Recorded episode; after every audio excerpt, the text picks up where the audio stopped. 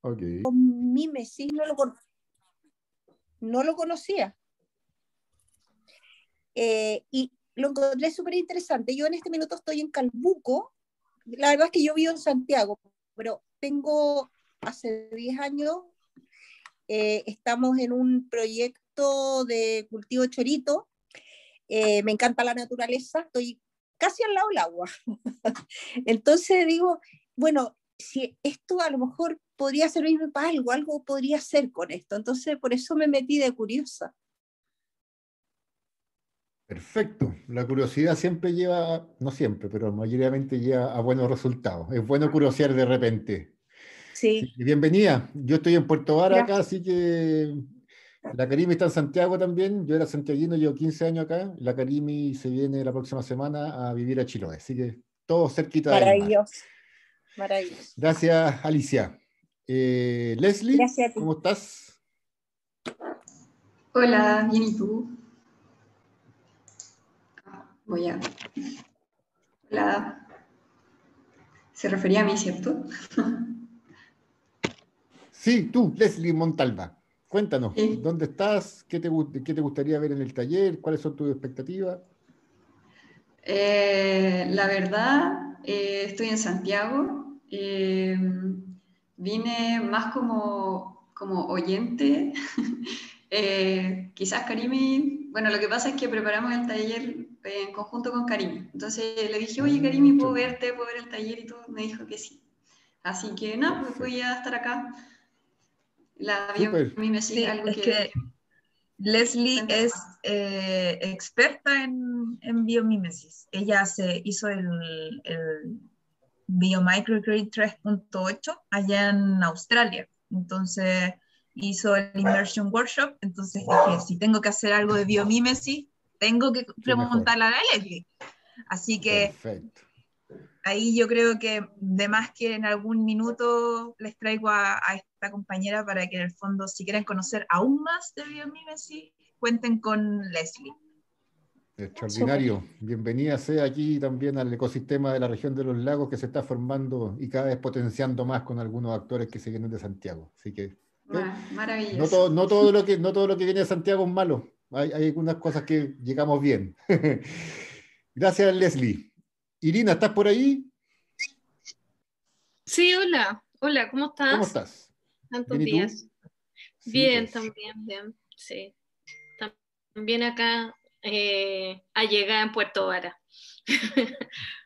y feliz. Qué bueno. Qué bueno, Irina. Qué bueno escucharte, eh, no te veo, pero qué bueno escucharte nuevamente. Así que ahí estaremos conversando aquí en la región. Gracias. Sí, Nicole, estoy inscrita en el centro de apoyo. ¿Estás inscrita ya? Perfecto, súper. Bueno, la Carola está de Centro de Negocio también escuchándonos para estar atenta ahí a todas las solicitudes y requerimientos. ¿Qué más? Nicole Aubele. Y después de esto, ¿cómo estás? Muy bien, gracias. Qué bueno. Yo vengo de, de Puedes prender la cámara para ver las caritas, mejor así nos conocemos. Sí, la tengo mala, disculpa. Ya no importa, sí. Este es como conversatorio Yo vengo cortito de, de, oyente, me voy a tener que ir en un ratito más, pero, pero me interesa mucho el tema y también estoy tratando de ampliar un poco mis redes allá en el sur, que me voy, soy de Santiago, me voy en octubre más o menos a vivir a Frutillar, así que ahí voy a estar atenta a lo que sigan haciendo y ahora voy a escuchar un ratito también el tema que se ve súper interesante.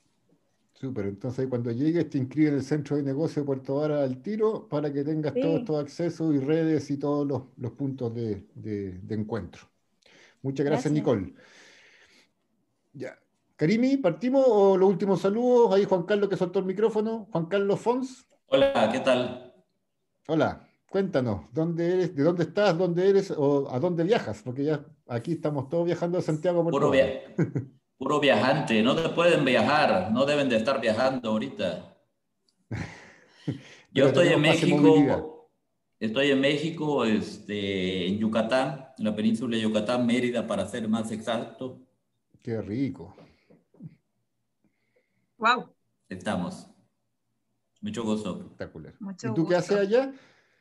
Yo eh, trabajo en una empresa de porcicultura, comercialización de carne de cerdo. Perfecto. Gran temón. Muchas gracias, Juan Carlos. Bienvenido. ¿Cariño o le damos las últimas tres presentaciones que nos quedan aquí? Sí, sí, así los conocemos a todos. Dale. Camila, ¿estás por ahí? Espera. Hola, sí, acá estoy. Buenas tardes a todos. Hola, ¿cómo estás? Todo bien, gracias a ustedes. Bueno, ¿de dónde eres y qué buscas en este taller? Eh, bueno, yo soy de Puerto Varas y más que nada aprender, de todas maneras, es un tema interesante, así que eh, es algo nuevo para mí, si no podría como instruirlos mucho, así que quiero aprender. Súper, bienvenido al aprendizaje. Gracias, Camila. Gracias. Jorge. Jorge Barrientos, Ecoficiencia. ¿Estás por ahí? Está escribiendo, parece que tiene problemas con el audio. Sí, está aquí. Escríbeme por ahí si quieres dónde estás y qué es lo que expectativa. Yo lo leo aquí mientras se presenta la Sofía. ¿Ya? Sofía, Riveros. Hola, buenas tardes. Eh, bueno, ya he participado de algunas charlas del centro de negocios. Eh, también estuve en la presentación de Karimi, así que feliz de estar acá nuevamente. Bueno, yo vivo en Río Pueblo, así que mi señal está mala por el temporal, así que espero poder participar de toda la jornada. Eso, muchas gracias. Por allá andan ahora la ICI con Pablo, ejecutivo del centro de negocio, viajando por Cochamó, Pueblo, hasta Llanada Grande, creo que llegan entre hoy día y mañana, así que para que esté atenta ahí a, a ver si está la radio, creo que ya está la radio Cochamó.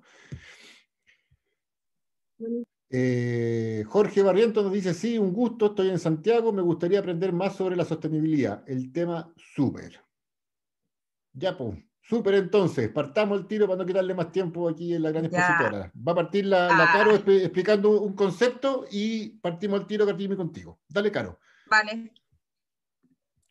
Hola a todos, quiero darle la bienvenida a ustedes, chiquillos. Muchas gracias por estar acá. Sin duda para nosotros es súper importante que sean parte de estas charlas que son tan interesantes. Tuve la posibilidad de escuchar a Karimi la semana pasada en Ecodiseña, un tema muy, muy interesante también, igual como el que se viene hoy día, que es la biomímesis.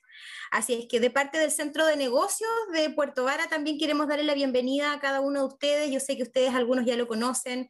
Ya me estaba extrañando por qué no llegaba Javier. Em, Espinosa, pero ya lo tenemos por acá, así que bienvenido también.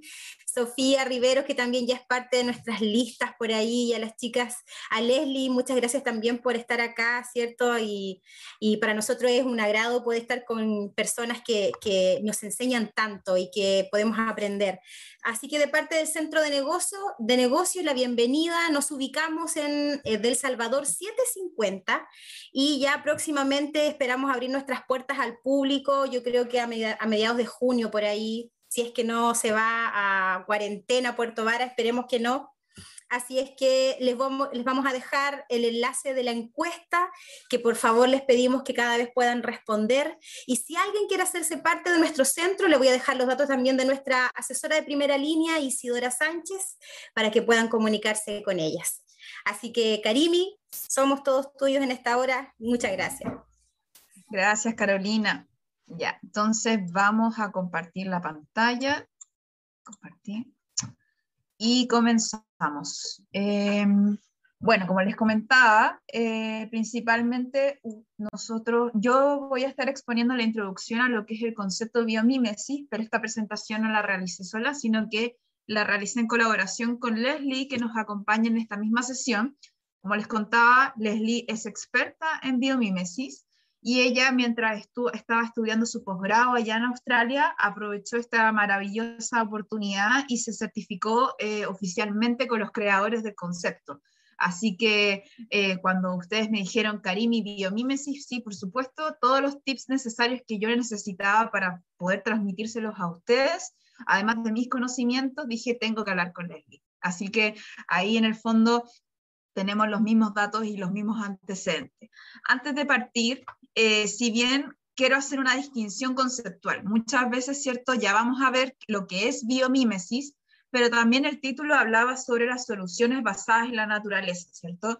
Y nosotros durante estas semanas hemos estado trabajando en distintos conceptos bajo un marco mayor, ¿cierto? Que era lo, el concepto de economía circular, como un modelo de desarrollo, ¿cierto? Que en el fondo reparador y regenerativo, aprendimos un poco del ciclo biológico, que se inspira en la bioeconomía, para el ciclo técnico hablamos, ¿cierto? De la servitización, la desmaterialización, hablamos, ¿cierto? Del, del cambio de propiedad, de, en el fondo de cliente a usuario, y al mismo tiempo entonces nos replanteamos cómo poder extender la vida útil de nuestros productos y en ese sentido el ecodiseño era una metodología que nos podría permitir poder hacer esta transición.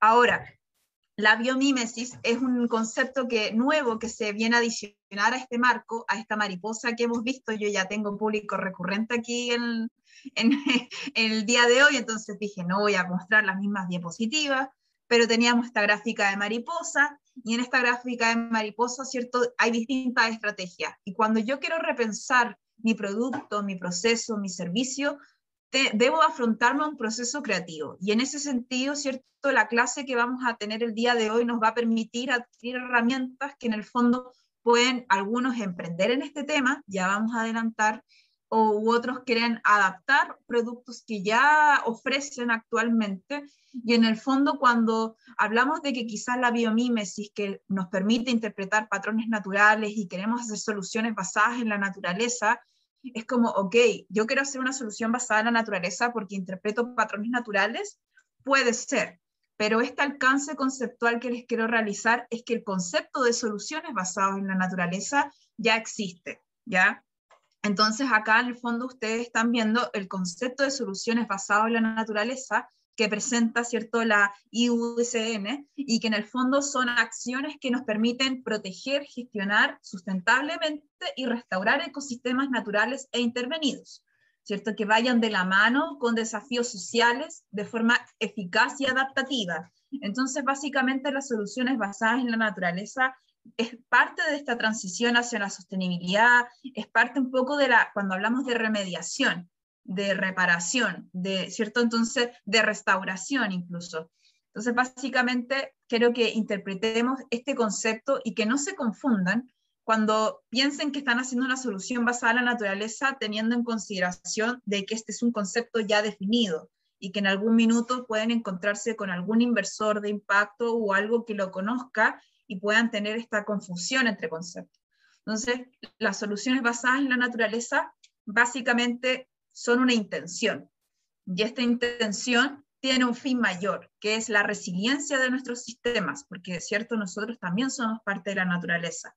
Y en ese sentido, entonces, cuando nosotros creamos soluciones que sean basadas en la naturaleza, tenemos dos objetivos. Uno es generar, o sea, en el fondo lograr estas metas de desarrollo para la sociedad que podrían, por ejemplo, interpretarse como los actuales 17 ODS, y también salvaguardar el bienestar humano en formas que se reflejen esos valores. O sea, aquí también hay un tema de que no solo hablamos de cuidar el medio ambiente, sino que estamos hablando de algo socioambiental, donde hay ciertos valores y principios que se comparten en este mundo de la, de la, sostenibilidad, como el apoyo mutuo, la reciprocidad, la solidaridad, el compartir, la confianza. Entonces, eh, son principios que de manera transversal nos vamos a ir encontrando en, esta, en este tipo de, de, de metodologías que van en pro de una nueva economía, ¿cierto? Recordemos que la economía circular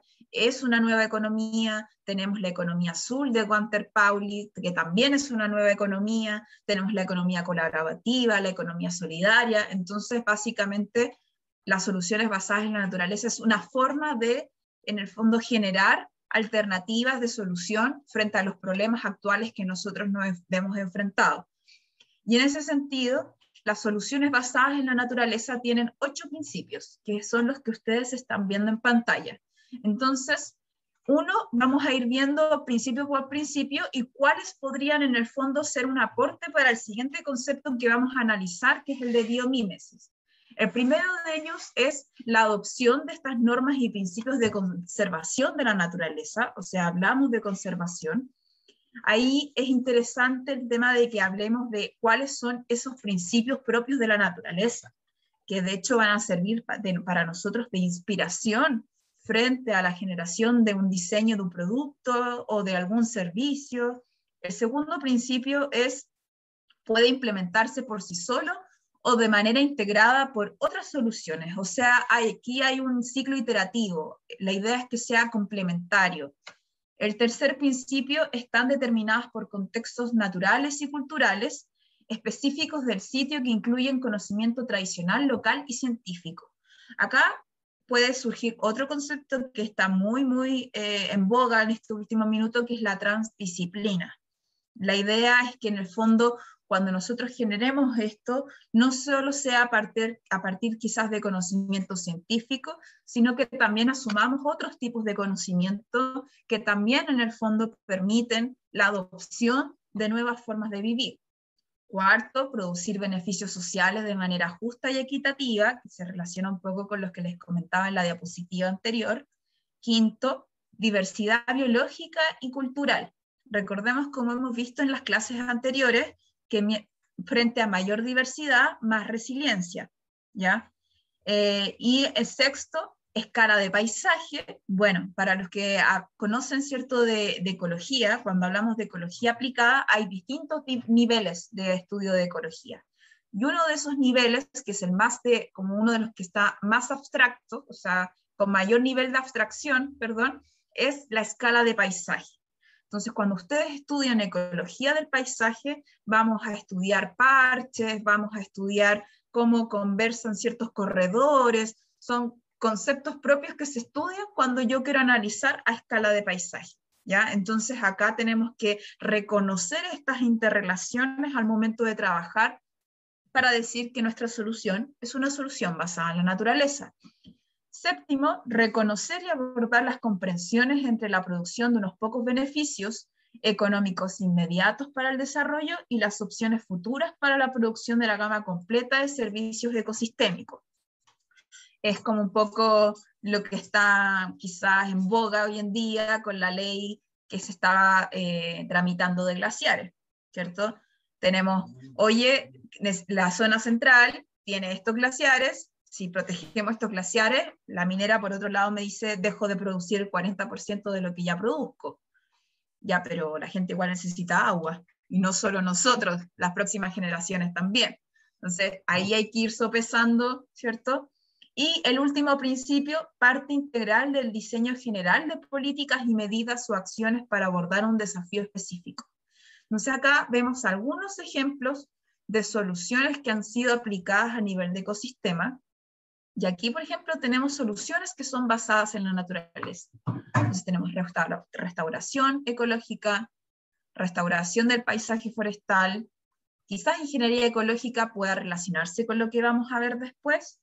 Se les dejo la pregunta para que puedan reflexionar y quizás vamos dejando algunos comentarios en el chat. Igual ahí siempre con Nico vamos parando y vamos interactuando, así que cualquier duda o consulta, escriban en el chat, ahí Nico me hace la alerta y comenzamos a conversar. Servicios de adaptación, mitigación, reducción de riesgo ante desastres socionaturales, infraestructura verde, que en el fondo eh, es reconocer esto del medio ambiente urbano, que de hecho hablábamos también en la clase pasada, gestión integrada de zonas costeras, recursos hídricos, reconocer la escala de microcuenca o de cuencas hidrográficas como medios de ordenamiento territorial, etcétera, etcétera. ¿Ya? Entonces, cuando hablamos de solución basadas en la naturaleza, si somos puristas, tendríamos que entenderlo como esto que acabamos de ver en estas tres primeras slides, ¿ya? Sin embargo, hoy en día también decimos que en el fondo quizás lo que es generado a partir de la biomimética es una solución basada en la naturaleza porque en realidad estamos interpretando patrones que son naturales. Pero ojo, no es lo mismo, ¿ya? Eso es el principal lenguaje, o sea, el principal mensaje que les queremos dejar. Entonces ya pasamos, al fin, a lo que nos convoca el día de hoy, que es ¿Por qué? Biomímesis. Entonces aquí les vamos a contar una historia, que es la historia de la humanidad, ¿cierto? Pero, o sea, no la historia de la humanidad, perdón, la historia en el fondo de la Tierra, pero reflejado en 24 horas. Ya entonces vamos a ir viendo slide por slide y quiero que se fijen en el costado izquierdo inferior, porque se van a dar cuenta de la hora en la que está sucediendo cada fenómeno. ¿Ya? Entonces aquí tenemos, ¿cierto? 4.600 millones de años en un día. Entonces, 00, ¿cierto? Teníamos la formación del sistema solar. Entonces teníamos un sistema solar que se estaba formando, la Tierra no estaba sola, orbitaba alrededor del Sol, ¿cierto? Eh, y a los 21 minutos algo increíble sucede, ¿cierto? Y eso es el planeta Teia choca con una tremenda fuerza con la Tierra, provocando la fusión de ambos cuerpos. Y es, de ese choque surgió la Luna. Miren, vamos recién en las 3 AM, bombardeo intenso tardío. Hace 4 mil millones de años se produce lo que se llama bombardeo intenso tardío, que es cuando en el fondo la Tierra y la Luna y otros cuerpos del sistema solar se ven muy afectados por choques constantes de asteroides, ¿cierto? Entonces estos asteroides en el fondo empiezan a ser replicadores y comienza a generarse la vida. Vamos recién a las 3 de la mañana. Después aparece la primera célula. A las 5 con 44 minutos, o sea, hace 3.500 millones de años, aparece la primera célula, de acuerdo a los estudios, que es antecesora a todas las otras células y por tanto de toda la vida en la Tierra. Y se llama LUCA, Last Universal Common Ancestor, ¿ya? Entonces, estas primeras células son las que son capaces de utilizar la luz solar como fuente de energía y de producir oxígeno. 5 de la mañana, ojo. 8 de la mañana, aparecen los virus. Hoy no voy a bromear con los virus porque ya yo creo que estamos hasta aquí con, con la pandemia, pero ya sabemos lo que implican los virus. 3.600 millones de años, 8 de la mañana. A las 8.21 de la mañana estas células que yo les contaba, ¿cierto? Comienzan a utilizar la luz solar y se comienza a generar el oxígeno, que reacciona con los minerales en la Tierra y con los océanos, y de los océanos, pero queda ahí atrapado. Entonces todavía no es viable la, la vida, pero se comienza a oxigenar la atmósfera y se genera la capa de ozono. A las 12, al mediodía, cuando suena la, sirena de los bomberos, ah, ahí entonces tendríamos cuando se comienza a generar la capa de ozono. O sea, imagínense, ha pasado la mitad de un día y vamos aquí, ¿ya? Entonces comienza a darse la verdadera explosión de vida. A las 18:46, o sea, imagínense todo lo que avanzamos, empezamos a hablar de Rodinia, que es en el fondo este supercontinente que más adelante se divide, ¿cierto?, en Báltica, Siberia, Gondwana, Laurentia, pero a las 6 de la tarde. Pasamos a la primera forma de vida vegetal. A las 7 con 18 minutos se forma la primera alga vegetal que en el fondo las estimaciones estiman que fue un alga de color verde. A las 19.18 tenemos los primeros peces y trilobites, que son otras formas de vida vegetal. Miren, a las 9 de la noche, 9.08 y 9.10 Todavía nosotros no aparecemos aquí. A las 21.30 aparecen las primeras plantas terrestres e insectos, ¿ya? 480 millones de años. Seguimos la primera extinción masiva de la Tierra. Vamos a la quinta. 440 millones de años. ¿Cómo se genera esta em, extinción, cierto? Eh, se dice que probablemente fue una extinción mayoritariamente submarina. Se dice que en el fondo eh, el 85% de la población de los seres vivos y que en el fondo eh, la mayoría se debió a un desplazamiento de Gondwana. Esos son los estudios que se han levantado, pero en el año 2018 se realizan nuevos estudios que determinan que es posible que esto se debiera a una gran actividad volcánica que desencadenó una gran emisión de gases de efecto invernadero. Oh, conozco ese concepto de gases de efecto invernadero. Parece que es algo similar a lo que estamos pasando hoy día, pero no por volcanes. Luego, la segunda extinción masiva, ya hace 367 millones de años, ahí se dice que en el fondo se acabó con entre el 70 y el 83% de la vida en el planeta, y a las 22,25 tenemos la formación de Pangea, hace 300 millones de años, ¿ya? Luego, la tercera y mayor extinción, el pérmico, ¿ya? Acá se dice que más o menos se acabó con un 96% de las especies marinas y un 70% de los vertebrados terrestres, ¿ya? Eh, alrededor del 57% de todas las familias biológicas y el 83% de todos los géneros se extinguieron. Estos son conceptos netamente ecológicos. Se desconoce aún las, causas de esta tercera extinción masiva, pero también se cree que fue por eh, vulcanismo extremo. Luego de esto aparecen los primeros dinosaurios, o sea, a las 22,47, todavía no aparecemos. A las 22,49 aparecen los primeros mamíferos. Convivieron con los dinosaurios y eran de tamaños pequeños para mantenerse escondidos y a salvo. Entonces viene la cuarta extinción masiva que y inicia el periodo jurásico, ¿cierto? Entonces acá aproximadamente el 60% de las especies conocidas se extinguieron. A las causas todavía hay un tema asociado a liberación de actividad magmática durante ese periodo, eh, pero aún en el fondo se encuentra en distintos estudios y a las 23,03 hace 180 millones de años, Pangea se divide en Laurasia y Gondwana. O sea, 2303. Y finalmente entonces tenemos la gran extinción, desaparecen los dinosaurios, 2340. No voy a dar más detalles para poder optimizar lo que viene y recién a las 23,59 con 23 segundos en esta escala de los 4.600, ¿cierto?, que, estábamos viendo, aparece los homínidos, ¿ya? Hace dos millones de años, los primeros homínidos, ¿ya?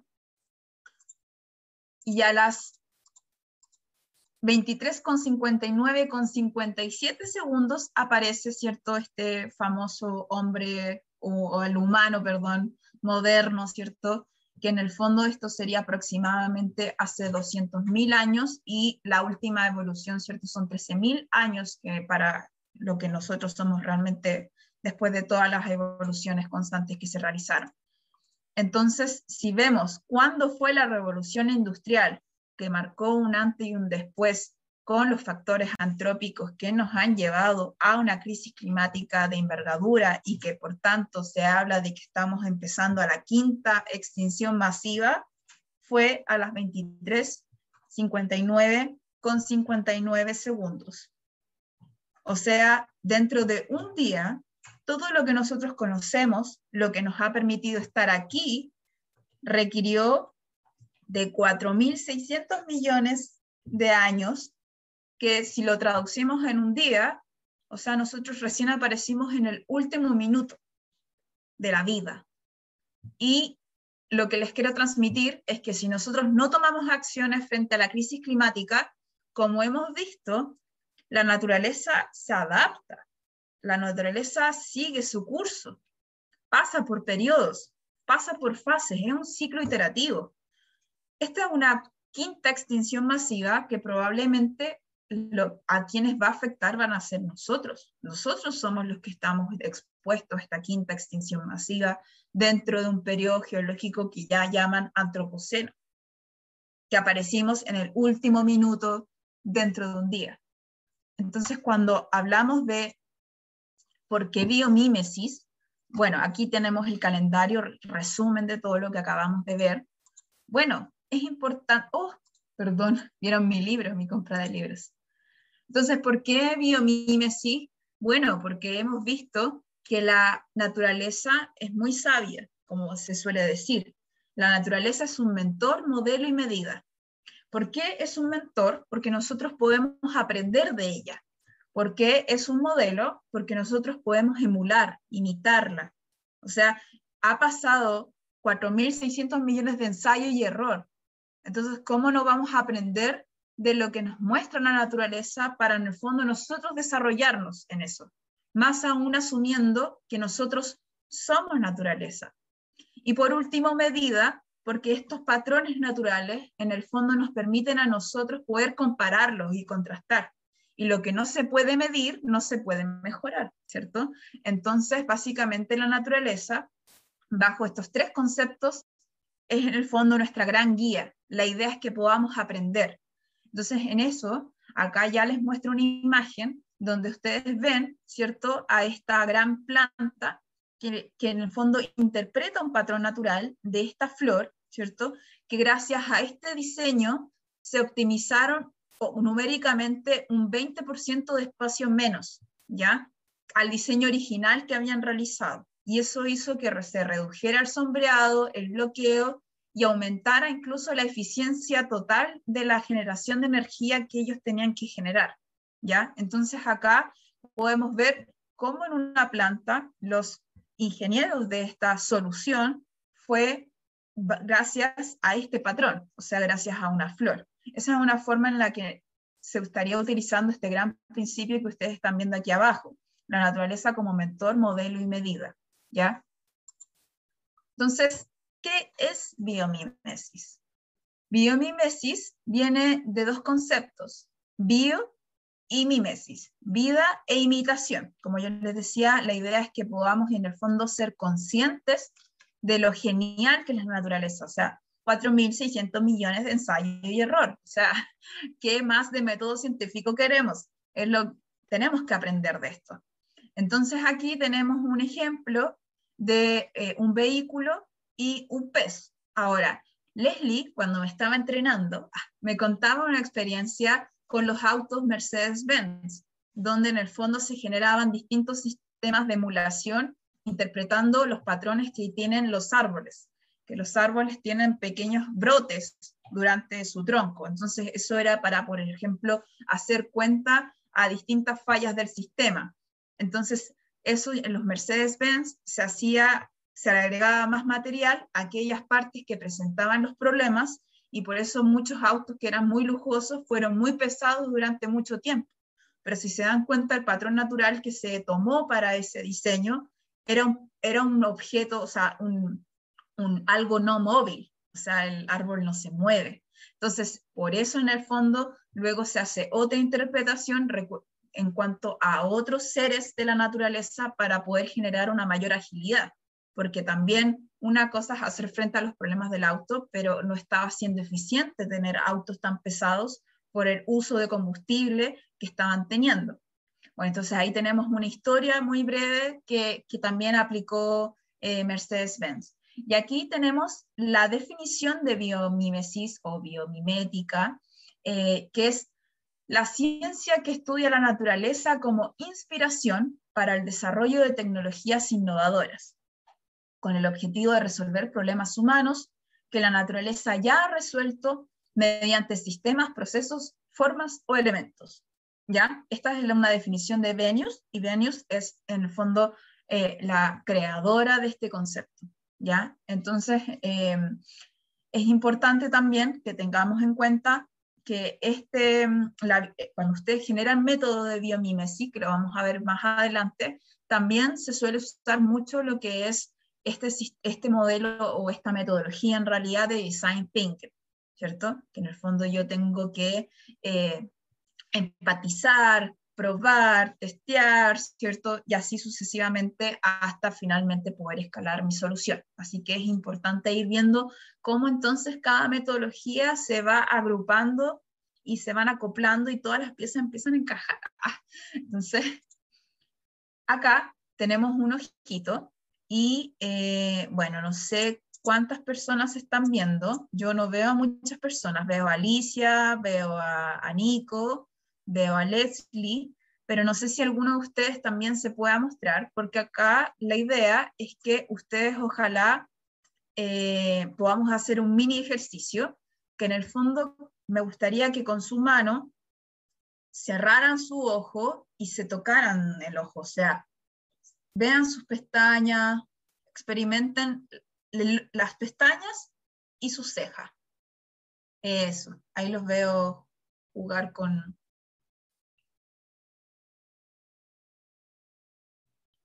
Eso, ya. ¿Sintieron su ceja y su ojo? Veo que sí. Ya, entonces me gustaría que, pensáramos eh, cuál es la razón de que nuestro ojo sea así.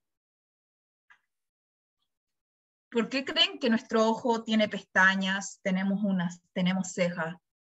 ¿Qué es lo que aprendemos de la naturaleza? ¿O qué es lo que la naturaleza en sus 4.600 millones de años de ensayo y error hizo que nosotros termináramos con estas cejas y estas pestañas?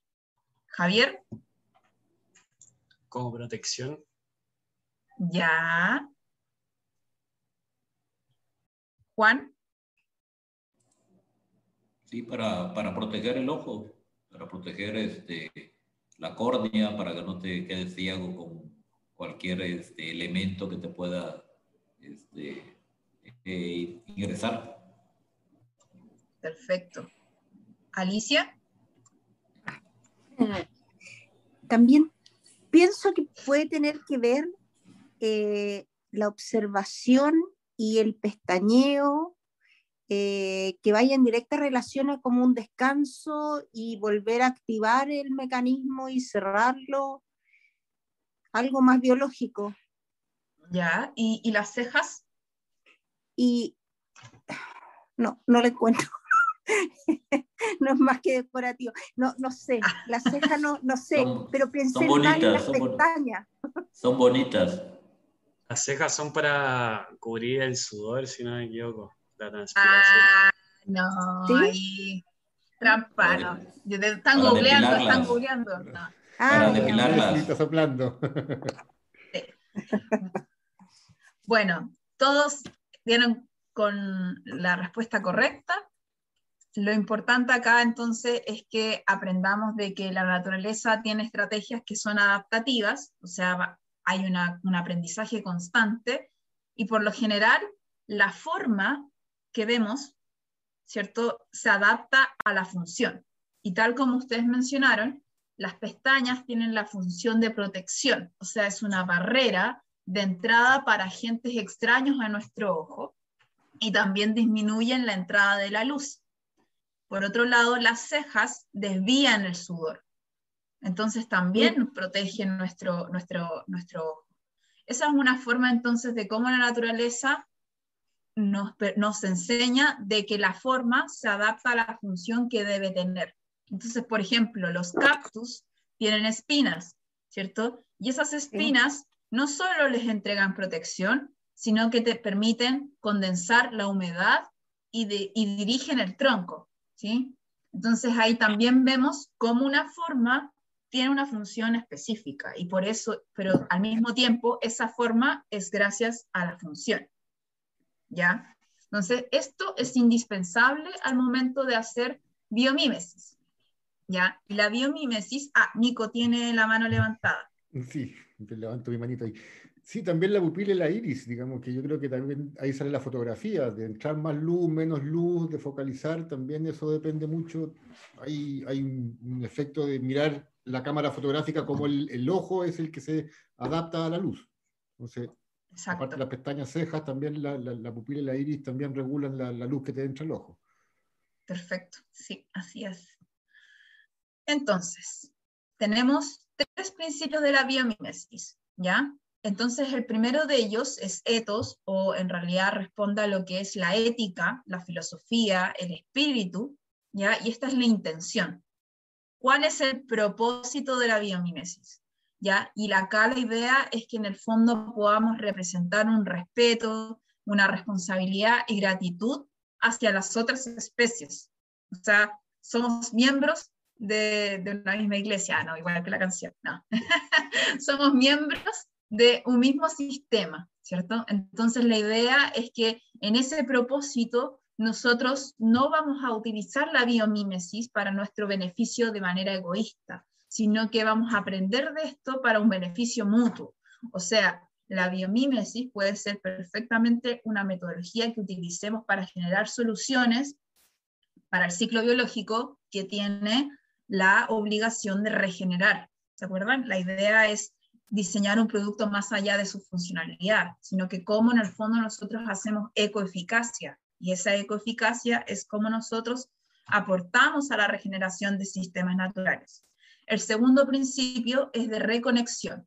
Esta reconexión es entender de verdad de que en el fondo nosotros no somos algo distinto a la naturaleza, sino que nosotros somos naturaleza.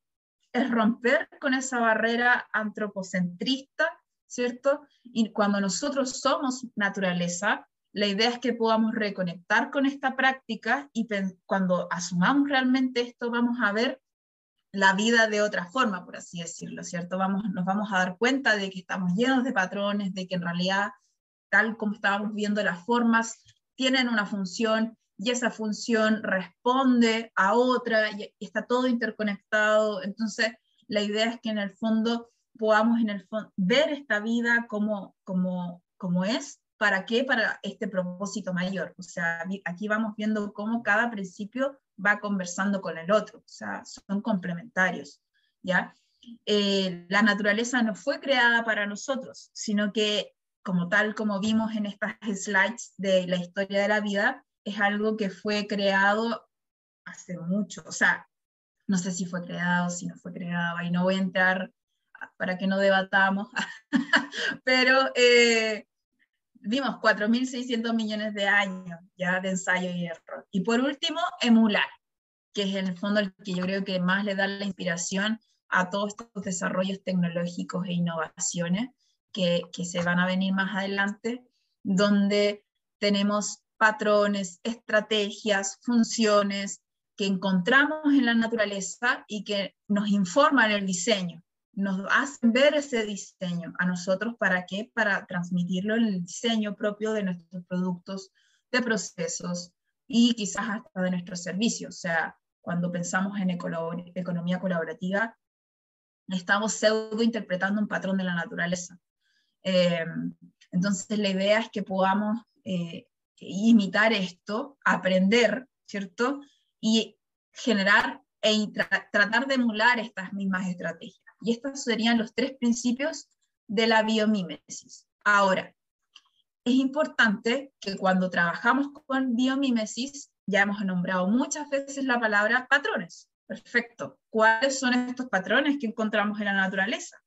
Bueno, estos patrones son los que nos informan, son los que nos guían a nosotros al momento de hacer un diseño, ¿ya? Y cuando nosotros diseñamos, entonces, si nos damos cuenta, la naturaleza es o, la naturaleza hace, ¿ya? Entonces aquí, por ejemplo, tenemos que la naturaleza usa solo la energía que se requiere, recicla todos los materiales, es resiliente a los disturbios, opera usando información, provee beneficios recíprocos, tiende a optimizar en vez de maximizar, usa procesos químicos y materiales seguros para la vida, usa recursos abundantes y los escasos con moderación, está en sintonía con el entorno y es sensible a él, y por último, adapta la forma, la función. ¿Ya? Entonces, cuando nosotros diseñamos algo, muchas veces eh, no es que se utilicen todos los patrones, ¿ya? Pero es probable que se utilicen varios de ellos, varios de ellos al mismo tiempo, ¿sí? Entonces, ¿cuáles son las metodologías de aplicación de la biomímesis? Tenemos dos opciones. La primera, ¿cierto?, es aprender de la biología al diseño y la otra es del problema a la biología. ¿Ya? Acá, en el fondo, cuando vemos, acá tenemos todos los pasos, desde el descubrir al abstraer, identificar, acá es como la tormenta de ideas, ¿cierto? Lluvia de ideas, imitar y evaluar. Acá es más bien propositivo, es como más con intereses científicos. Nosotros salimos a explorar la naturaleza para que la naturaleza en el fondo interpretemos sus patrones y terminemos creando algo. Después pienso en el problema. ¿Ya? La siguiente metodología es del problema a la biología. ¿Cuál es mi problema hoy? La escasez hídrica. Ok, identifico el problema. ¿Cómo lo interpreto? Mira, ¿sabes qué? Estoy en un ambiente seco, em, que tiene, se proyecta que en el fondo esto va a continuar en el tiempo. Sin embargo, hay distintas especies que viven en el mismo ambiente que yo, que sobreviven perfectamente. Entonces descubrimos que existe un escarabajo y que ese escarabajo tiene distintas aplicaciones en la forma, ¿cierto?, de su, como de su caparazón, por así decirlo. Perfecto, descubrimos, abstraemos. ¿Qué es lo que hace que esta forma que tiene el escarabajo, ah, mira, puede captar la humedad del aire y con eso generarse su propio consumo de agua? Ah, entonces, ¿por qué no emulamos quizás una malla o una máquina que también aproveche la humedad del aire para generar agua líquida? Hago la máquina o hago la malla y luego de hacerlo evalúo. Recuerden, lo que no se mide no se puede mejorar. Entonces, acá tenemos un proceso típico que de un caso que ya, ya se los spoileé, ya les conté el caso del escarabajo, pero yo he visto dos, el caso del escarabajo para la malla y el caso del escarabajo para una máquina, porque en Namibia, que es donde ya les voy a mostrar el caso, eh, de verdad que hay una deserción escolar importante, porque como no hay disponibilidad hídrica, los niños a edad temprana tienen que estar todo el día yendo a buscar agua, a fuentes de agua para las familias. Entonces, una ingeniera en Namibia inventó esta máquina. Yo les voy a mostrar la malla, que es otro ejemplo, ¿ya?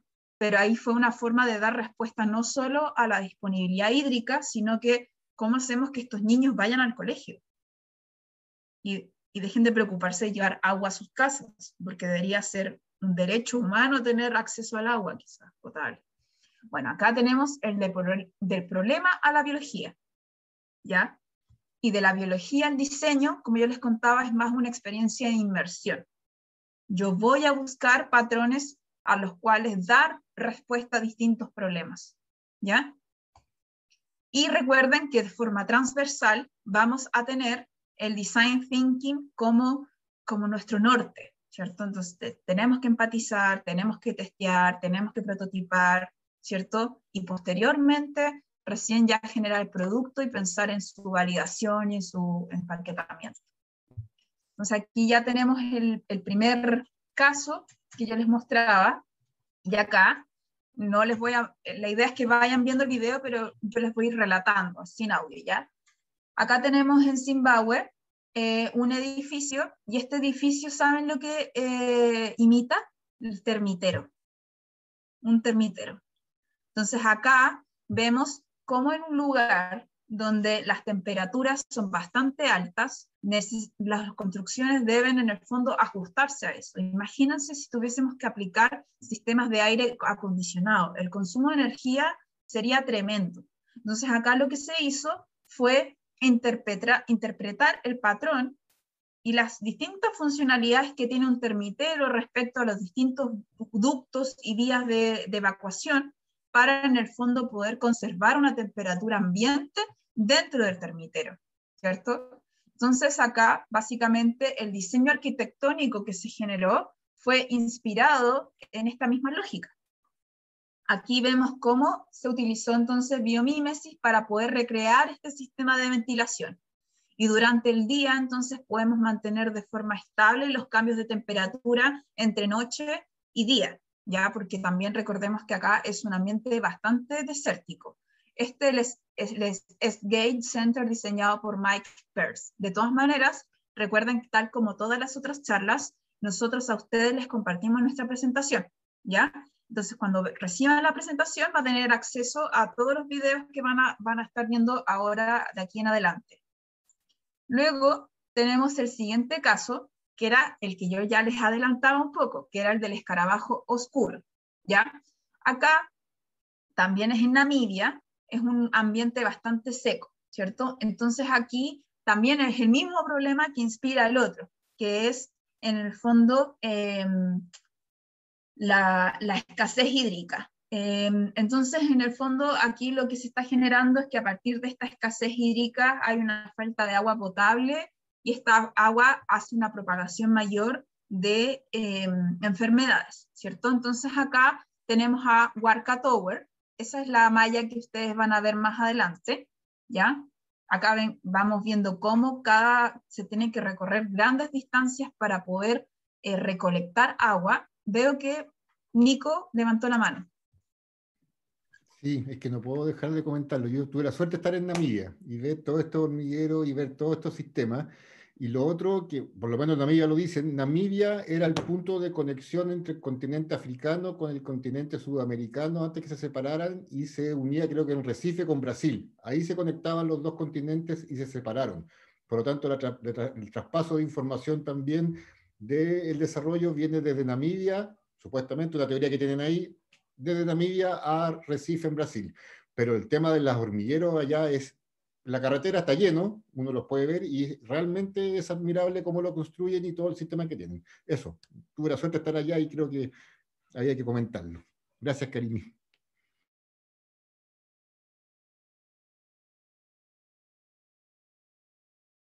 Ya, entonces está silenciada y además, Nico, me salvaste porque justamente llegó Busca Libre a dejarme un par de libros, así que mandé al cabro todo coordinado, atrás a todo buscar, coordinado. a buscar el libro. Así que gracias por los comerciales. Eh, entonces, tal como nos contaban eh, Nico, allá el ambiente es bastante hostil. Y acá entonces Warka Tower, que es el que yo le estaba mostrando, quiero ver si podemos ver la malla. Aquí está comienza a verse un poco lo que es el diseño de la, de la malla. Está hecho de bambú, ¿ya? Y esta malla lo que hace eh, es em, muy fácil de construir y es bastante barata, ¿ya? Entonces esto es muy parecido a nuestros atrapanieblas, ¿ya? Básicamente. Y acá eh, es similar a la estructura de cómo el escarabajo oscuro, esa es la especie en este caso que se emula, cómo el escarabajo oscuro recoge agua de la niebla. Entonces, este como dosel, esta capita, en el fondo de la da la sombra necesaria para que las secciones inferiores de la torre puedan evitar que el agua de abajo, ¿cierto?, acumulada se evapore. Por eso tiene esa forma, ¿ya? Eh, entonces aquí ustedes ven cuál es lo que se emula. Obtienen el agua que necesitan del rocío y la niebla del océano en el aire. El escarabajo tiene puntas especiales y protuberancias en las escamas de sus alas. y esto lo ayuda a recolectar agua. El agua en el aire se condensa en las puntas para formar agua, luego fluyen en los bultos y entran en la boca del escarabajo. ¿ya? Entonces acá este sistema que sirve en el fondo para poder generar agua líquida para nosotros, ¿cierto? Fue interpretando la forma y protuberancias que tiene este escarabajo, ¿ya? Luego vamos a ver el siguiente caso, que es la simbiosis, ¿ya? La simbiosis industrial. Este, aquí incluso algunos van a ir viendo cómo entonces se van topando distintas estrategias, pero con distinto nombre de lo que nosotros hablamos en economía circular, ¿cierto? Entonces, acá en la simbiosis industrial, básicamente eh, tenemos barrios, pero yo creo que la simbiosis la llevamos más allá de lo que es la simbiosis industrial. Los barrios tienen un tránsito constante de energía, materiales y agua. Entonces, ¿qué es lo que pasa en sistemas de simbiosis? Como están viendo justo aquí en pantalla, es que el input de uno es la salida del otro. O sea, el residuo de otro es mi materia prima. Entonces, todo fluye dentro de un mismo barrio y así yo optimizo a, la máxima capacidad este material. Recuerden que, por ejemplo, cuando veíamos economía circular, la economía circular lo que hace es precisamente optimizar el uso de estos materiales que son, finitos, no son infinitos, la mayor cantidad de tiempo, pero preservando su valor. Entonces acá podemos ver cómo se genera una economía completa en función de distintas materias primas. ¿Ya? Y aquí, ¿cuál es el patrón que se emula? cuál es el patrón que nosotros estamos imitando, aprendiendo eh, de inspiración en la naturaleza, es la relación de beneficio mutuo. Muchas veces, sé que a nosotros nos han enseñado, eh, y, pero por fortuna está transitando, hay espacios de competencia, sí, ¿Existe la ley del más fuerte? Sí, pero también en la naturaleza existe la ayuda mutua, la cooperación. Entonces, a partir de estos patrones se pueden generar también sistemas de este tipo. Entonces, vemos también cómo incluso un patrón de la naturaleza nos sirve a nosotros como para generar dinámicas que ya son con un nivel de abstracción mayor, son dinámicas también sociales deliberadas, ¿cierto? Luego tenemos biomateriales, acá sí que estamos eh, en boga. ¿Se acuerdan lo que veíamos en ecodiseño? También lo vimos en, en bioeconomía.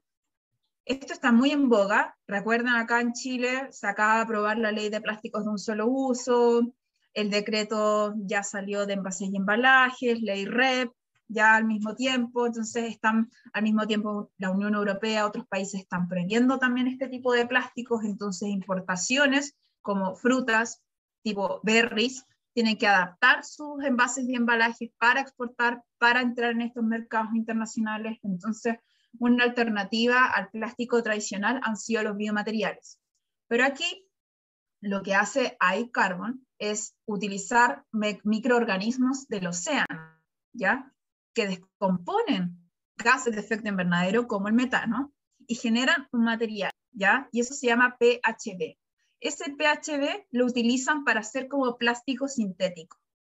Y acá, ¿qué es lo que hacen estos microorganismos oceánicos? Es este tipo de microorganismos en la naturaleza que genera su propio alimento a partir de fotosíntesis, que son los fotoautótrofos, ¿ya? Entonces, ese es el patrón de la naturaleza que se está imitando para poder generar una solución de este tipo. ¿Ya? Em, después vamos a tener otro caso, allá, ah, que yo le llamo el clásico, porque de hecho ya lo hemos mencionado, en la clase pasada em, salió,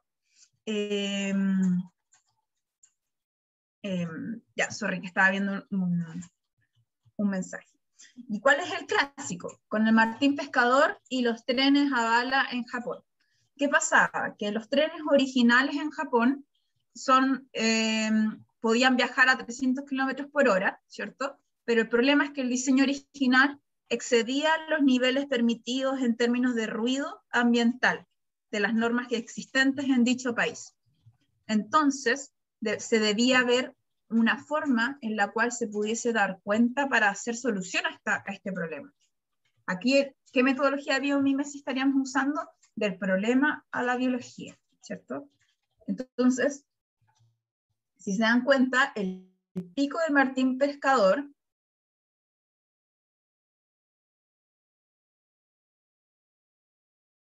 va a un como el agua delante del agua, o sea, con alta resistencia. Recuerden el agua tiene una capa superficial, pero el pico del martín pescador va de menos a más, ¿cierto?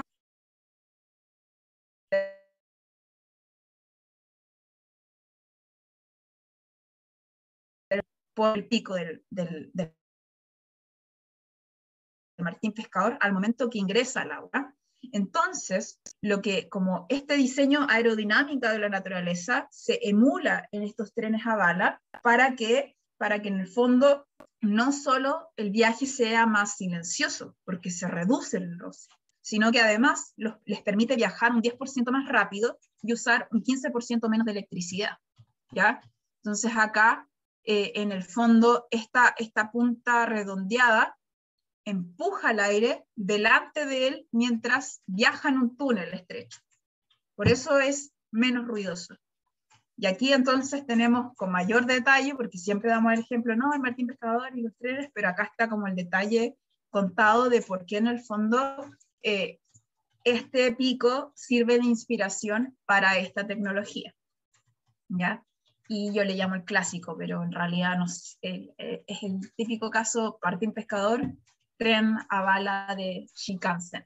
El mejor caso para la de los lagos. Aquí tenemos Martínez Pescadores, ¿sí? Sí. Bueno, después em, tenemos el caso del de, el turismo tecnológico. Aquí es como una pregunta en realidad, que de hecho es el curso que hizo Leslie, que justo ahora tiene que atender a, uno, a unos maestros que, que acaban de llegar a su casa, pero eh, acá son talleres de inversión, que se acuerdan que yo les contaba que hay cursos de biomímesis y uno es a través del Immersion Workshop, donde tú vas a la naturaleza, o sea, las metodologías de la biología al problema, y ahí mismo te enseñan lo que es el, cuál es el concepto de biomímesis, y es como una, una sesión o una jornada en la que tú interpretas distintos patrones de la naturaleza, del entorno en el que tú estás, para que lo puedas aplicar. Entonces acá, por ejemplo, lo que estuvimos conversando, cuáles son las posibilidades de generar una experiencia, un servicio de este tipo para personas que precisamente buscan el turismo tecnológico como parte de la inspiración, porque además biomimética durante el desarrollo y el diseño de una solución utiliza design thinking. Entonces, para poder cautivar este tipo de público, quizás experiencias de este tipo que se suelen hacer eh, en, Australia o Nueva Zelanda, ya está en Costa Rica. Entonces yo les digo, ¿por qué no está en Puerto Varas? Ah, ahí se los dejo. Entonces, acá la idea es mostrarles el origen de la biomimética, ver en terreno, in situ, cuáles son esos patrones que se encuentran en ese lugar y y en este caso ver distintos problemas de la, de la, de la, de la sociedad a cuáles darle solución. Recuerden, de la biología al problema. ¿A través de qué? Del design thinking constante. Así que esto es algo que, que se hace eh, ya en Costa Rica y ustedes pueden buscarlo acá, Biomicrocree 3.8, por si están interesados en eh, también en estos cursos. Si algún día llegan a viajar a Australia y pueden hacer uno de estos cursos también, con la creadora del concepto. Entonces, ya para ir recapitulando, porque me han interrumpido muy poco, así que espero que la, conversación sea muy, muy nutritiva. Nosotros estamos aprendiendo de la naturaleza y ese aprender, ¿cierto?, es a partir de la imitación de los modelos. Esta es una, una, una emulación que es de forma consciente, o sea, yo soy consciente de estos patrones a utilizar para resolver distintos problemas o desafíos de la sociedad. ¿Por qué? Porque en fondo aprendemos de la naturaleza, porque la naturaleza ha pasado por 4.600 millones de ensayo y error. Entonces, muchas veces con el ejercicio del ojo, también aprendimos de que la forma se adapta a la función. Entonces, muchas veces, imagínense cuánto de nuestras cosas, de nuestros productos, no se adaptan sus formas a la función que tienen y ahora están en ese periodo de transición para que sean más, más amigables a la usabilidad. Entonces, esta, esta conciencia tiene una intención. ¿Se acuerdan de la intención que veíamos de las soluciones basadas en la naturaleza? Bueno, y este mismo propósito es el que nos lleva a buscar distintas estrategias. Entonces, la idea es que podamos reconocer las soluciones de la vida natural para aplicarlas en, nuestros en nuestras dinámicas sociales propias de la economía. ¿ya? Y acá también vimos el rol, ¿cierto?, que tuvo en este minuto eh, todo lo que fue la, la, revolución industrial, pero también vimos cómo se pueden generar sistemas simbióticos, cómo la entrada de uno es la salida del otro y se va retroalimentando el sistema. Entonces, vimos algunos ejemplos y en ese sentido tenemos entonces el mismo mensaje que les transmití la clase pasada, que en el fondo eh, el futuro de nosotros como especie, porque somos una especie animal, está en nuestras manos. Y cierto, los objetivos del desarrollo sostenible son hasta el 2030, porque tenemos hasta el 2030 para no alcanzar esos límites planetarios antes de que se haga insostenible la vida. Ya, o sea, de ahí en adelante viene una cantidad de sucesos que son exponenciales que en el fondo nos van a ir afectando. Entonces, la idea es transmitirles esto de que no hay mundo que avance sin planeta, no tenemos tres planetas, no tenemos dos, sino que tenemos uno solo. Entonces, aprendamos de la naturaleza como mentor, modelo y medida para en el fondo ir generando distintas soluciones que nos permitan transitar hacia una economía que sea regenerativa, restaurativa. Así que en el fondo eso es el contenido que tengo para el día de hoy y me gustaría que en el fondo pudiésemos ver sus dudas, sus consultas, sus comentarios. Me gustaría saber qué es lo que opinan después de haber escuchado todo esto. ¿Es lo que se imaginaban? pensaban que la biomímesis era esto, em, así que se las dejo. Nico. Sí, yo quiero que hablen de ello. A mí me encanta la biomímesis, pero prefiero que los emprendedores y empresarios den su opinión. Yo me encanta este tema, tengo hartas cosas que decir, pero chiquillos, partan ustedes nomás. Ah, bueno, yo puedo decir que un nuevo concepto para mí, la biomímesis, no, como palabra como tal no, no, la había escuchado, pero sí el tema de la vinculación de la creación de tecnologías nuevas con la naturaleza para hacerlo más viable.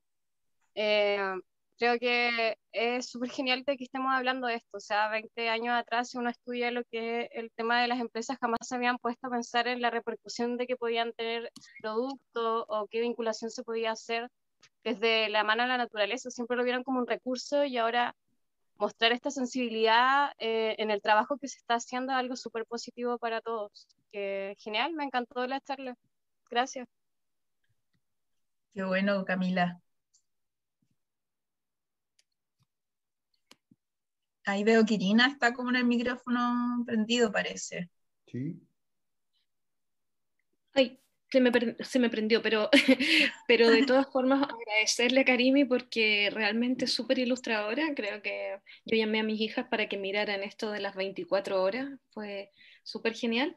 Y a propósito de mis hijas, estábamos viendo el otro día una tarea de ellas y en realidad nos salió un avatar y a partir del avatar hicimos una tarea sobre la mantis, la mantis marina. Y descubrimos mil cosas de la mantis marina, como que tiene...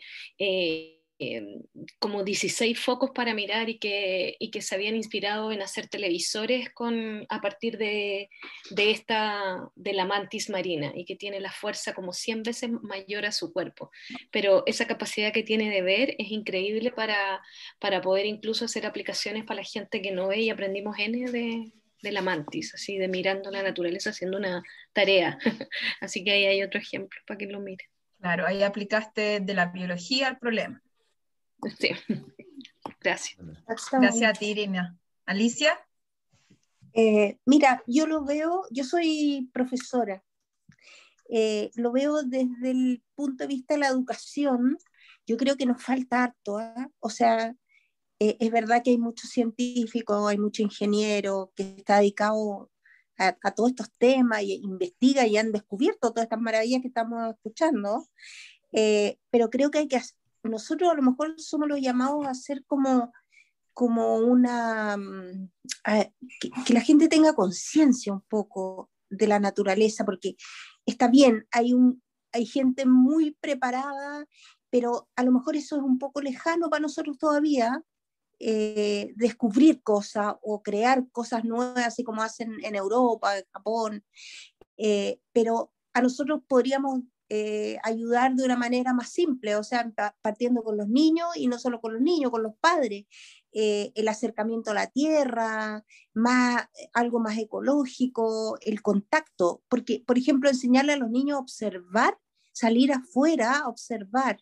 Estamos todos fascinados con la tecnología y todo, pero eh, hay mucho que ver en la naturaleza y el hecho de observar, los niños van a poder llegar algún día a descubrir cosas y hacer cosas, pero tienen que salir afuera y hay que fomentar eso. Eh, ¿Cómo hacer conciencia en realidad en los padres de, salir con los niños afuera a la naturaleza, observar el agua, los cursos de agua, el mar, los lagos, eh, mm. que ellos intrusen un poco, que toquen, eh, eso, yo lo veo desde ese punto de vista, a lo mejor ese podría ser el aporte más muy básico todavía, pero como somos un país que, que todavía nos falta tanto, eh, partir de eso básico, a lo mejor creamos una generación muy consciente y con, y con un desafío enorme. Sí, yo creo que, bueno, ahí el contexto pandémico lamentablemente ha sido un obstáculo para la investigación-acción, que es lo que tú nos estás contando, o sea, poder salir, explorar y aprender de lo que estamos viendo en el entorno. Así que, eh, de todas maneras, necesitamos fomentar la investigación-acción para también poder generar ah, una cultura creativa, ¿cierto? Innovadora. Ya hemos aprendido de que depender de ventajas comparativas y de nuestros recursos naturales en bruto no es viable, no está funcionando.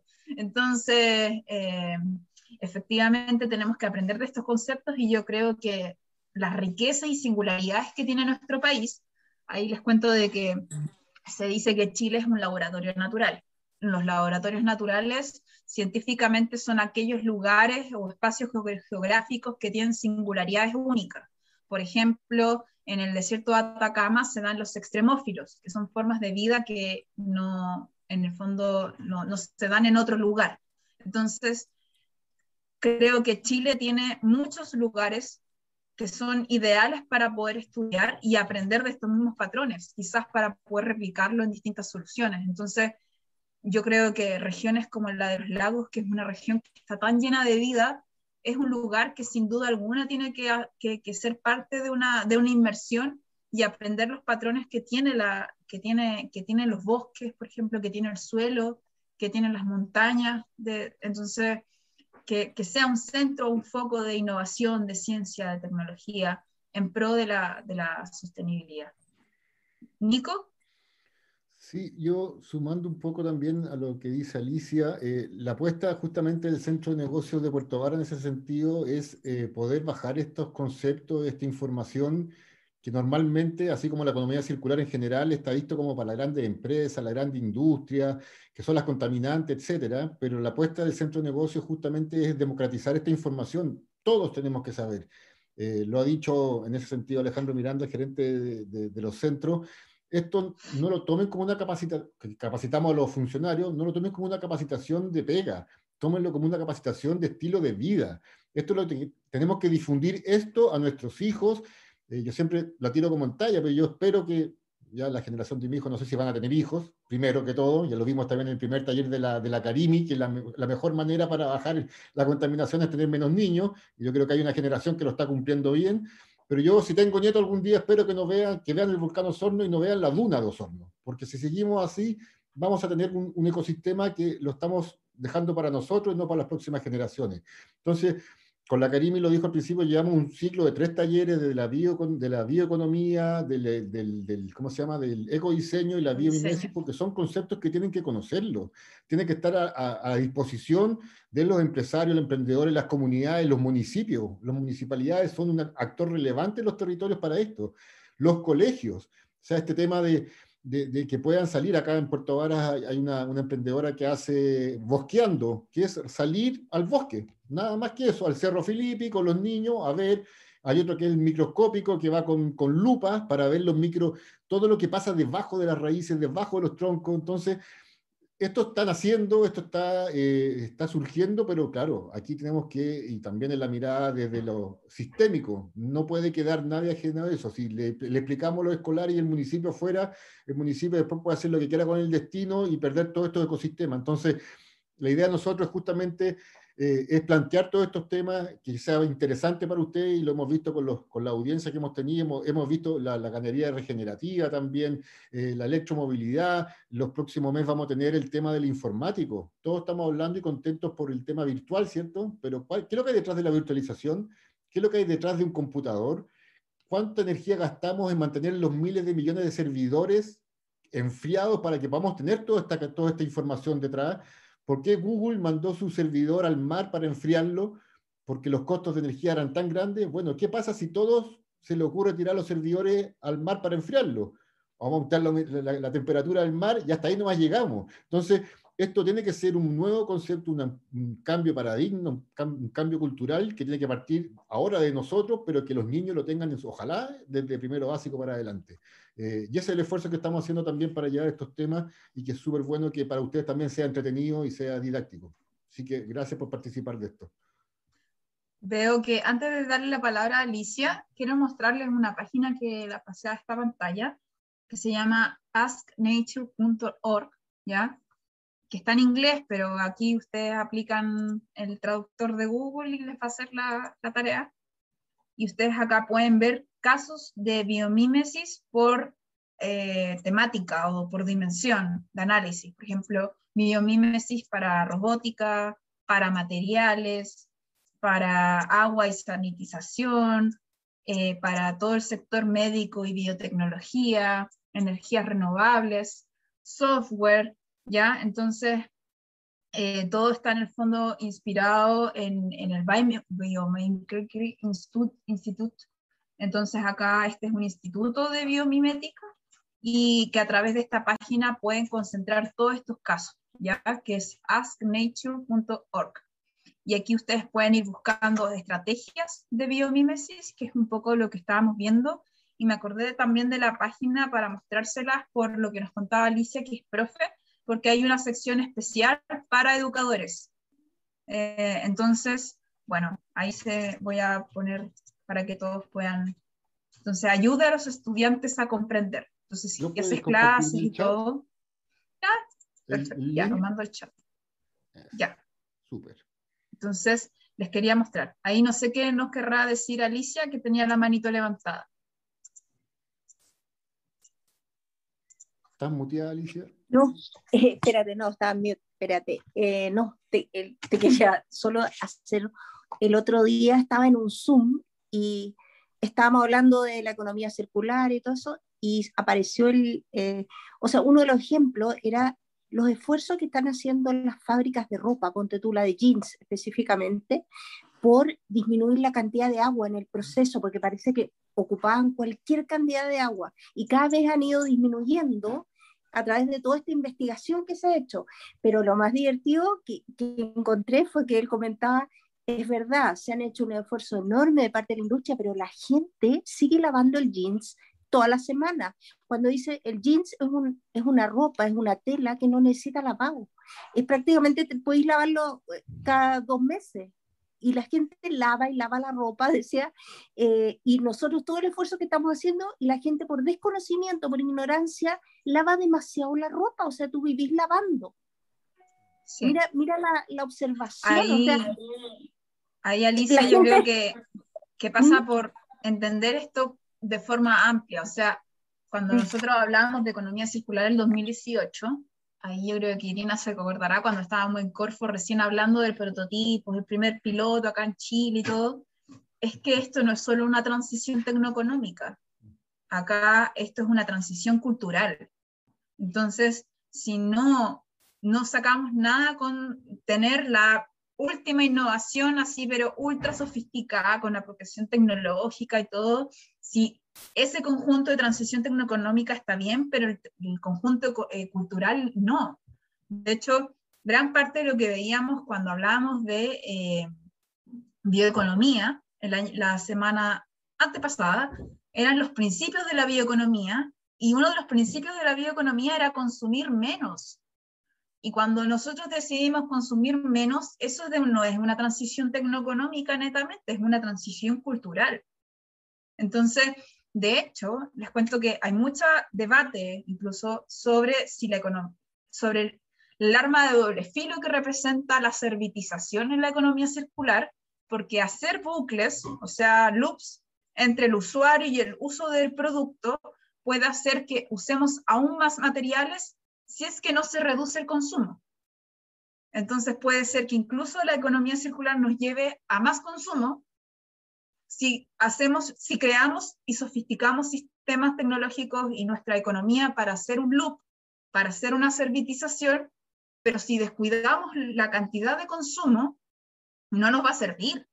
Entonces eso realmente nos muestra de que esto no es algo netamente ambiental, no es algo netamente económico, sino que esto es algo socioambiental. Entonces no podemos eh, descuidar esa dimensión. Y por eso también es importante que se creen instancias como esta, donde podamos conversar, reflexionar y reforzar. O sea, por eso también es importante que todas estas iniciativas no solo sean apoyadas desde el fomento productivo, sino que sean apoyadas también desde generar mallas curriculares con esto en los colegios, en el jardín, en la universidad, en los centros de formación, ¿cierto? Donde desde etapas tempranas podamos ir conversando estos temas para poder generar estos cambios culturales, porque sin ese cambio vamos a sobresaturarnos igual.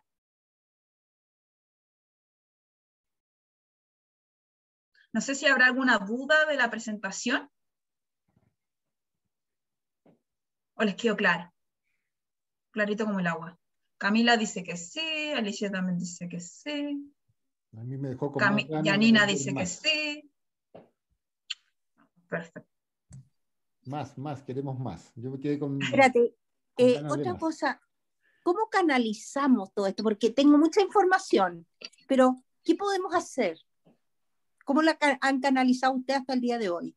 ¿Cuáles, cuáles son las ideas para el futuro? ¿Eso es para nosotros o para la Karimi?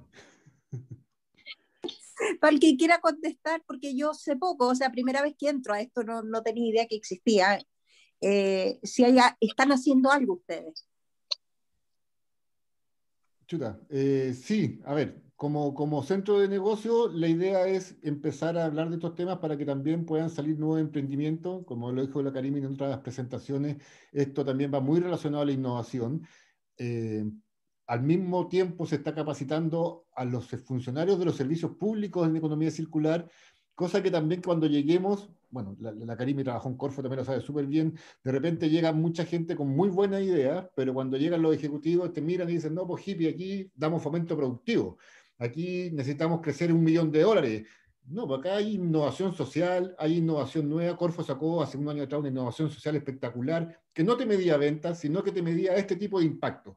Entonces, por eso digo, es ir de las distintas aristas de cómo poder ir compartiendo y potenciando para que todos puedan acceder y puedan salir generando, de repente ahora que tú estás trabajando con, con Chorito en Calbuco, vas a empezar a mirarlo desde otra perspectiva y desde esa perspectiva de repente presentarle un proyecto a Corfo y decir, oye, en realidad los choritos están mal puestos acá, hay que ponerlos de esta manera porque, mira, hay un ejemplo súper claro con el chorito. Eh, el, gran problema del chorito, de la exportación de Chile de mitílidos al extranjero, es que no pueden aumentar las exportaciones porque no tienen dónde tirar el residuo del proceso del chorito. ¿ya? En Estados Unidos, ¿qué es lo que hacen? Las conchas las botan al mar, porque las conchas las botan al mar y cumplen el ciclo biológico de que siempre el, el chorito va creciendo y va botando sus conchas. Entonces, ¿por qué nosotros tenemos que inventar un sistema para quemarlo, para convertirlo en cal, que es bueno también, ¿Y por qué no las devolvemos al mar y generamos un ecosistema nuevo? O sea, ahí viene la, mirada que estamos haciendo ahora. ¿Por qué no replanteamos nuestra mirada? ¿Por qué no replanteamos nuestra manera de rediseñar los procesos? Es la única manera de poder entender, y esto es información, información que no está eh, para todos, es información que en estos minutos está para lo que pueden acceder de repente a, estos talleres o a los que están metidos en la empresa o a las empresas que le están diciendo si no me bajáis tu, tu, tu energía, tus residuos, te paso un parte. Pero claro, esto tiene que ser un tema de cambio de vida y cultural. Eso por el lado del centro de negocio. Como consultora estamos en la misma haciendo análisis, de ciclo de vida, eh, separándonos un poco de lo que es el reciclaje de la economía circular, eh, tratar de, meternos ya ahí con la Karima y hemos hecho harto gancho de, la economía circular desde la ciencia. Esto al final es, hay que, por eso, ver todo de nuevo desde otra perspectiva. Eh, y ahí hemos generado esta sinergia también y con la Karimi y, con ustedes como emprendedores. Dentro de los talleres han salido muchas eh, opiniones, ideas que también se van recogiendo en el centro, las vamos recogiendo nosotros, alumnos en práctica, gente que quiere trabajar en materias de economía circular y que no tiene idea cómo meterse. Bueno, todo ese mundo, el centro de negocios lo que busca es que todo se pueda ver y después viendo cómo lo vamos encadenando uno con otro. Por eso, desde la parte de nosotros, eso es lo que estamos generando como, como sinergia y colaboración. Y Alicia, igual lo que yo te puedo contar un poco de lo que yo he visto de otros emprendedores es que se dan cuenta que practicaban algo que no sabían cómo qué era. O sea, oye, parece que vendo algo que es de, bio, de la bioeconomía. O, oye, me estoy dando cuenta que lo que yo hago aporta a la regeneración de sistemas naturales. O, sabes, parece que lo que yo hago es circular. Hay gente que promueve y que comienza a generar negocio y que aprende estos conceptos y la idea es que con estos conceptos puedan reforzar su estrategia. Porque una vez que aprenden esto y se dan cuenta de que son parte de este movimiento, automáticamente forman parte de un nuevo ecosistema. Entonces, eh, básicamente eso es lo que yo he visto muchas veces, que hay mucha gente que se da cuenta de que estaba haciendo economía circular sin saber que hacía economía circular, otros que se dan cuenta de que ecodiseñaron sin saber que habían ecodiseñado. Entonces, así va, va creciendo un poco esto también, desde la práctica. Sí, y también ahí, no sé si lo vimos, Karim, en los talleres anteriores, pero la vimos Messi en la, la parte biológica, pero también aprender de la cultura, de la historia. Eh, nosotros partimos hace años atrás acá en la cuenca al lado de Yanquihue, tratando de eh, explicarle a las personas por qué no hacen upcycling, por qué no hacen todos términos ingleses, y al final nos encontrábamos con señoras en hospedaje que eran alemanas, decían, ah, pero eso es, yo las cortinas las convierto en servilletas, y los manteles los convierto en sábana. Bueno, eso es, claro, es como que yo lo hago, eso es upcycling, o eso es tanto, ¿no? Pero yo lo hago, mijito, hace muchos años. Entonces, tampoco hay que inventar la rueda, de repente hay que ver los procesos que teníamos atrás, aprender un poco de la naturaleza, aprender un poco las culturas. Aquí se está volviendo a tener la leche en botellas de vidrio, donde tú recargas la leche. Entonces, ¿por qué no podemos vivir como antes? Bueno, todo eso es lo que yo también creo que hay que analizar y también respetar la identidad de cada territorio, porque ahí está la naturaleza, ahí está la, riqueza de cada uno de los destinos, territorios, como le queramos llamar.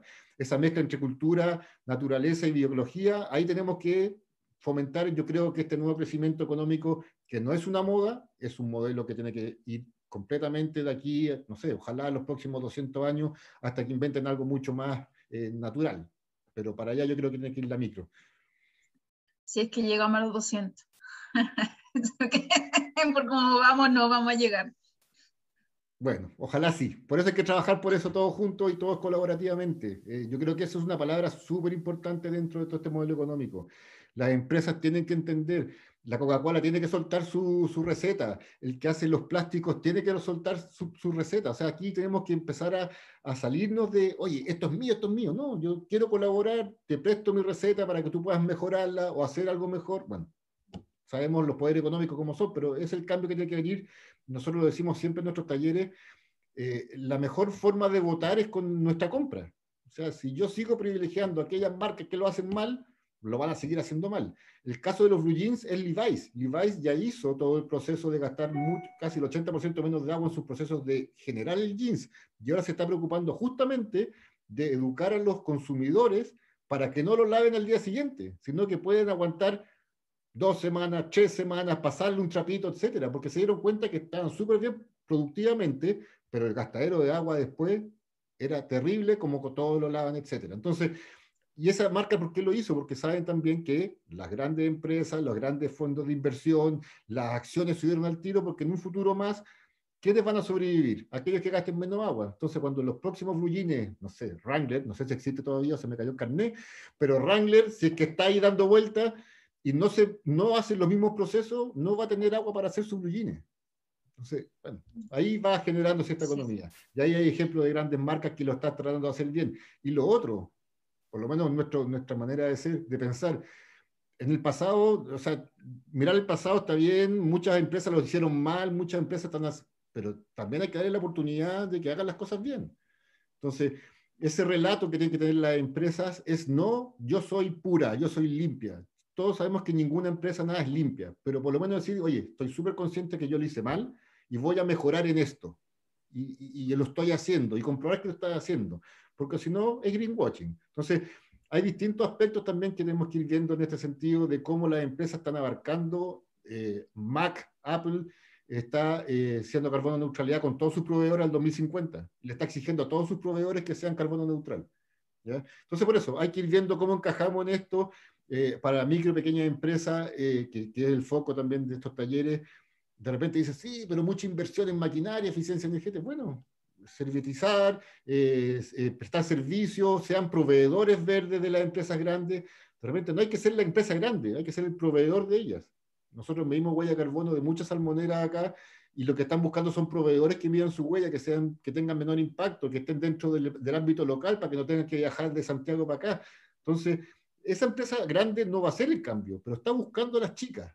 Y aquella chica que se empieza a adaptar va a ser su proveedor de servicio. Entonces ahí hay que generar estos encadenamientos. Oye, em, yo quería despedirme, tengo otra reunión, pero darle las gracias porque ha sido súper nutritivo todo esto. Y, y, a propósito de la colaboración, eh, nosotros con unas emprendedoras que nos conocimos en LinkedIn y en otras y en el colegio, en varias cosas más, armamos una asociación gremial que se llama Diseño Sustentable, que son puras emprendedoras que están haciendo... Eh, textil, o sea, están entre reutilizando el textil y diseño. Y sabes que no te imagináis cómo aprendido esto. Eh, se nos sumó INACAP, se nos han sumado marcas, Virutex, tenemos ahora un desafío con ellos. Entonces, lo que yo les quería transmitir a Alicia, que de repente no hay que hacerlo solo y hay que agruparse. Por ejemplo, esta asociación gremial que, que, la construimos de la nada, que encontramos además que Cercotec tiene un fondo que nos ayudó a, a, a, formar. Asimismo, hay cooperativas. Yo, a quien me llama, me llaman recicladores. Yo, oye, formen cooperativa. Todo el mundo anda con el cuento de que se metan y hagan cooperativas y una cooperativa de educación, Alicia, con otras profesoras y va formando gente. Entonces, como el llevar, el llevar la cooperación, esto de que la naturaleza premia la cooperación, pero también hay algo pasa con esta fuerza de, de, hacer cosas juntas. O sea, a nosotros nos ha resultado mucho con diseño sustentable, así que eh, yo creo que esa es una buena mezcla también. Y, y bueno, Colum tiene el ejemplo de cooperativismo más, o sea, el más exitoso ejemplo está en la región en el sur en realidad. Eso, si puedes dejar tu contacto ahí en el chat, si alguien te quiere contactar, aquí en los talleres hemos tenido muchos emprendedores que están viendo temas de, textiles, de los, de los retazos, de cómo generar, etcétera. Así que si dejas tu, tu contacto para que el centro después se comunique contigo, ahí está perfecto. Sí, y además la próxima semana lo vamos a lanzar, va a estar Alejandro Chacón eh, de, de ecodiseño y la Rosario Evia de Cositex, como que hacía falta algo de, textil y, encontramos eso y ha sido súper, pero les digo, ha sido como desde la colaboración, como súper bonito desde, desde ahí. Así que eso, pero me tengo que ir ahora. Muchas gracias, Karim. Fue realmente un gusto escucharla. y a ti. Chao, gracias. Nos, estamos viendo. lo que dijo Irina también es súper valioso, que esto, yo creo que la mayoría que estamos acá es porque nace de nosotros también. Es un tema que, que lo necesitamos, como que ah, algo está pasando, algo, no sé, mis hijos, los que tengan hijos, o los que tengan nietos, los que tengan perro o gato, algo le está haciendo sensible esto porque estamos viendo que no está dando más abasto el planeta donde vivimos. Ya no estamos quedando sin tierra, eh, vamos a empezar a abarcar el agua, y cuando nos quedemos sin mar, bueno, ahí están los otros que están pensando que vamos a llegar a Marte algún día a vivir, pero ya, o no sé si a vivir o vamos a empezar a tirar basura a Marte, que puede ser la otra solución que tengamos. Este, aquí se piensa más dónde esconder la basura que cómo evitarla. Vamos transitando, vamos que se puede. Ya, chiquillos, ¿alguna pregunta más para no extendernos? Está súper buena la conversa, Karimi. Como estamos justo en el límite del tiempo también. Yo me voy a los lagos, así que ya tienen mis datos. Sí. hasta aquí, aquí los tengo todos en el radar. Bueno, y como lo, vimos en el principio, la mayoría acá ha venido de Santiago a la región eh, y también es por algo, ¿no? Porque Santiago es una ciudad que está muy difícil de vivir, la contaminación, etcétera, etcétera. Entonces, ¿qué está buscando toda la gente? Venirse a un lugar donde convivir con la naturaleza, etcétera, etcétera. Así que, sí. bienvenidos. Mira, ahí Jorge nos pregunta si comparten la presentación. Sí, Vamos, eh, yo le subo la presentación al centro de negocio. Tengo entendido que el centro de negocio le envía por mail a todos los participantes del taller. Y aparte, a final de mes vamos a subir un ciclo de los talleres en, en YouTube para que puedan también ver tanto los de la Caribe, pero todos los que hicieron durante el mes. Así que van a estar todos esos publicados para que lo puedan ver eh, y aprender y seguir aprendiendo y también difundir y ser embajadores de esta nueva temática que queremos hacer. Maravilloso. Así que eso, pues chiquillos. Estamos entonces. Te agradece nuevamente un millón. Si quieres dejar tu contacto ahí, ya lo estamos en la presentación, pero. Sí, está en la presentación. Cuídense mucho, que estén muy bien. Cuídense. Sean circulares. Chao, chao. Gracias. Chao. Chao a todos. Estén bien. Gracias.